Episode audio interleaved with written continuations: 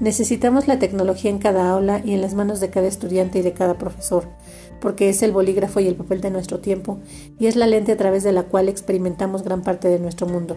David Barlick. Buenas tardes, compañeras. Esta es la realidad del siglo XXI, un mundo globalizado en nuestras manos para ofrecerlo al estudiante con responsabilidad y como formadoras de ciudadanos críticos, librepensadores e innovadores.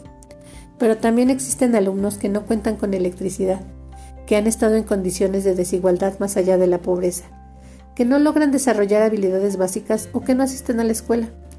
¿Qué compromiso estamos dispuestas a asumir? ¿Cómo podremos parar al mundo para incluir a todos? ¿Cómo podremos fortalecer al alumno para que decida con convicción que el mundo digital es el mundo real y por tanto deberá conducirse con reglas y valores como ciudadano del mundo?